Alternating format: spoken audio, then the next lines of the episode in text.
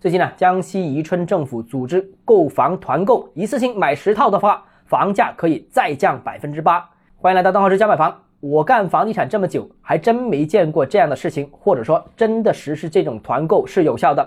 道理很简单，现在房地产开发商资金极度紧张，如果我团购三套，给不给这个优惠呢？也一定给。如果是一套呢，只要你买，肯定也都是给的。最终的结果就是团购和非团购就没有了价格上面的差异。更重要的一点就是，团购如果真的能这么优惠，就很多人不去售楼部买房了，直接跑到团购单位那边买房了。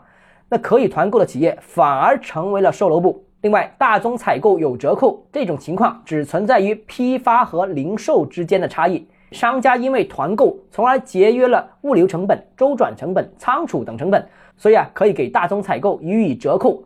而房子团购没有因此节省成本，政府捣鼓这些团购想刺激楼市，其实是不会有效的。另外一方面，我们看到北京二手房中介费已经降到了百分之二，但市场成交仍然欠佳。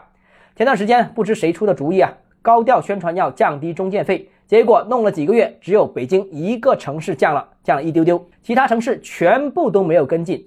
而北京降了中介费之后，对楼市一点帮助似乎也没有。所以，我建议也强烈呼吁各地房地产政策制定之前，应该多组织专家、业内人士进行商讨，因为许多主管房地产的同志和领导本身并没有在这个领域工作过，要想政策有效，不宜闭门造车啊！好，今天节目到这里，如果您个人购房有其他疑问，想跟我交流的话，欢迎私信我或者添加我个人微信，账号是教买房六个字拼音首字母小写，就是微信号 d h e z j m f。想提高财富管理认知，请关注我，也欢迎评论、点赞、转发。